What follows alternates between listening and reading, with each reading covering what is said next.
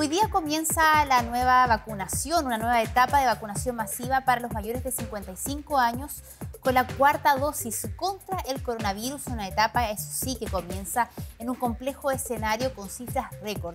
Vamos a ahondar en lo que está ocurriendo junto a Andrea Pino, que nos entrega todos los detalles a esta hora. ¿Cómo estás, Andrea? Buenos días.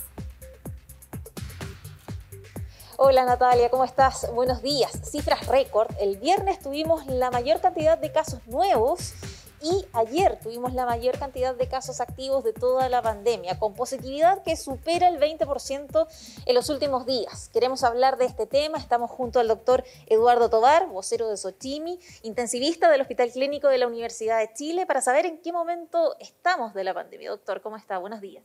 Muy buenos días a ti, a todo el equipo que está ahí en... Eh, nivel central y obviamente todo lo que nos están viendo de sus domicilios. Doctor, ¿estamos cerca del pic de esta nueva ola? Según los expertos, epidemiólogos, gente del ámbito de salud pública, se espera que esto sea eh, tal vez en una o dos semanas. Eh, ha habido una pequeña reducción en, el porcentaje de incremento de casos. Eh, sin embargo, ya que tenemos, como tú bien decías, muchísimos casos activos, eh, ya se ve un incremento significativo en la hospitalización en camas básicas eh, y cuidados medios hace ya alrededor de un mes y ya las últimas dos semanas un incremento de demanda en camas críticas en pacientes que requieren ventilación mecánica en la UCI. ¿Hay capacidad? Por ahora sí, eh, sin embargo, lo que incomoda de alguna forma es la última semana un incremento muy significativo de la ocupación de UCI que supera el 30%. Eh, de manera tal que si uno siguiera ese patrón durante dos, tres o cuatro semanas, podríamos incluso subir sobre los mil casos admitidos a UCI, lo que es, menor que, que, en la primera y la segunda ola, pero es mayor que, la tercera ola, que Delta, y, es, eh, y sin lugar a dudas eh, dificulta la operación hospitalaria eh, pone a muchos pacientes en un riesgo elevado de fallecer y eh, complica la realización de otras actividades muy importantes para otros pacientes, como son las cirugías complejas. ¿A qué obedece el aumento en los ingresos a UCI? La transmisión, eh, se ha hablado mucho de que Omicron sería menos complejo desde el punto de vista de que nos pilla con una muy elevada tasa de vacunación y que parece que por algunas características del virus podría generar enfermedad menos severa. Sin embargo, la transmisibilidad es muy elevada y eso hace que hemos llegado a este pic que supera todas las olas previas de casos y aunque sean menos los que se enferman graves, si uno tiene demasiados eh, pacientes, eh, efectivamente empieza a verse ya un aumento de ocupación en la UCI y predominando un perfil de pacientes que no han recibido eh, las dos dosis o tampoco han recibido el refuerzo, la tercera dosis. Doctor, en, en, este contexto, ¿cuánto ayudará la cuarta dosis? ¿Cuál es el mensaje a la población? El mensaje, como siempre, ha sido eh, confiar en las vacunas. Hay datos muy firmes de, evidencia científica a nivel nacional e internacional que muestra su impacto en reducir la probabilidad de enfermedad grave, eh, tanto con dos dosis como con el refuerzo tercera, y probablemente eh, pronto van a empezar a salir nuevos datos que nos muestren la eficacia de la cuarta dosis, que somos uno de los países que ha partido a nivel mundial. es esperable que todavía podamos tener olas sucesivas durante los siguientes meses a todos nos gustaría que se acabara la pandemia, pero eso no es tan simple como firmar un papel. Eh, de manera tal que tenemos que seguir eh, cumpliendo las medidas básicas, mantener la distancia, privilegiar las actividades en espacio abierto, lavarnos las manos, entre otras que la comunidad sabe y tiene que mejorar la adherencia en este periodo estival. Natalia, el doctor no te escucha, pero yo le voy a transmitir tu pregunta. Gracias, Andrea. Quisiera preguntarle al doctor em, por los testeos. Todavía uno conversando con la gente se puede dar cuenta que no hay suficiente claridad entre un PCR y un test de antígeno? ¿Cuándo optar por uno o por otro? ¿Y en qué casos me puede dar un falso negativo, un PCR? ¿Puede ser negativo y yo sí tengo coronavirus? ¿Cómo hacer esa distinción? ¿En qué caso, pregunta Natalia, hacer la distinción entre un PCR y un test de antígeno? ¿Y puede un PCR dar un falso negativo? Los test diagnósticos nunca son 100%, siempre hay una tasa de falso negativo, falso positivo, pues eh, decimos nosotros. Eh, siempre la técnica ideal es PCR, sin embargo, ante una cantidad tan masiva de casos como la que tenemos hoy, siempre es mejor testearse que no testearse. Eh, y en caso de pacientes sintomáticos, si está disponible, es mejor hacerse PCR. Sin embargo, esto eh, con la cantidad de casos y pacientes eh, con sospechas de síntomas, eh, probablemente la mejor recomendación el día de hoy es acceder al primer test que se tenga disponible. Recordando sí que si uno está asintomático y, tiene un test de antígeno negativo, es probable que, eh, que, pueda ser un falso negativo. Doctor, con todos estos antecedentes, ¿cómo se ve el retorno a clases? Em, ojalá se cumpla la predicción de que de aquí a una o dos semanas lleguemos al pic.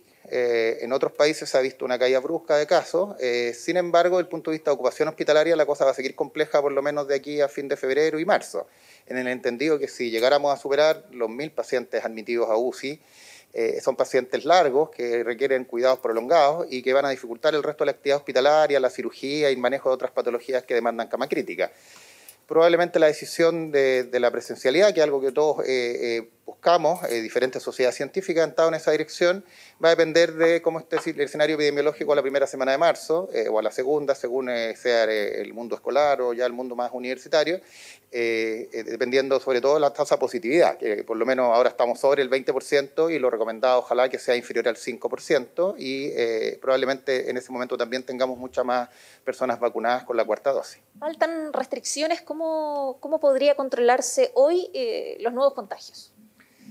Lo que ha bajado muy significativamente la percepción de riesgo. Esto de a veces ver titulares con antivacunas o eh, países que quieren eh, por decreto finalizar la pandemia. Hay que entender que nos queda un rato todavía largo, que algunas olas van a ser más grandes, más complejas y otras menos, y que tenemos que seguir cuidándonos. Eh, y en ese sentido, el llamado a toda la comunidad, que algunos estamos eh, trabajando y otros están eh, descansando, a, seguir manteniendo las medidas de autocuidado, lavado de manos, los espacios abiertos, entre otras que sabemos que son lo, más eficaz, el uso adecuado de mascarilla, de manera de minimizar la transmisión de este virus y lograr controlar lo antes posible esta nueva ola.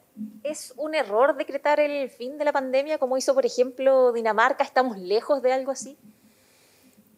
Eh, uno entiende que son países, obviamente, con un nivel de desarrollo general mayor a los países como Chile, pero, pero eh, parece desde el punto de vista eh, sanitario querer hacer un decreto de algo que en realidad todavía falta un rato.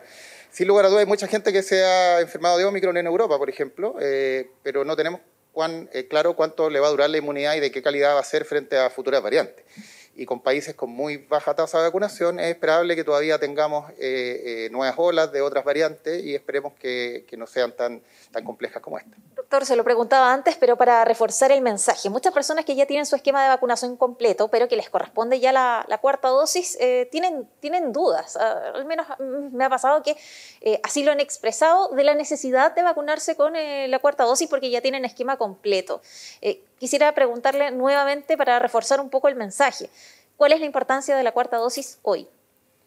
Yo creo que hay que reconocer el liderazgo del país en el tema de vacunas eh, y en ese sentido eh, tener acceso eh, a poder tener una cuarta dosis para todos aquellos que llevan un periodo por lo menos superior a cuatro meses del refuerzo.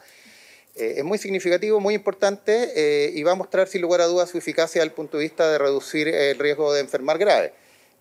Se sabe, ya es una, eh, desde el punto de vista científico, sin lugar a duda, que la inmunidad va bajando después de los distintos refuerzos, de manera tal que ya después de cuarto, eh, cuatro o seis meses, efectivamente esos pacientes vuelven a tener un riesgo que se asemeja a cuando estaban vacunados con dos dosis o, sin dosis de vacuna. Entonces, de esa manera eh, es fundamental seguir las instrucciones de la autoridad sanitaria y adherir a los diferentes programas de vacunación, que ahora es la cuarta y nadie sabe lo que nos espera de aquí a seis o siete meses. Bien, doctor, muchas gracias por el tiempo y la entrevista. El doctor Eduardo Tobar, vocero de Sochimi, la Sociedad Chilena de Medicina Intensiva, para saber un poco el panorama actual cuando está comenzando además esta nueva, esta nueva etapa, esta nueva etapa en este proceso de vacunación. Hoy la cuarta dosis para aquellas personas mayores de 55 que hayan recibido la tercera dosis hasta el 15 de agosto, para que después no digan mm. que no les advertimos. Hasta el 15 de agosto la tercera dosis, mayores de 55 años, así que a revisar el calendario para ver si corresponde o no ya la cuarta dosis y si no, seguramente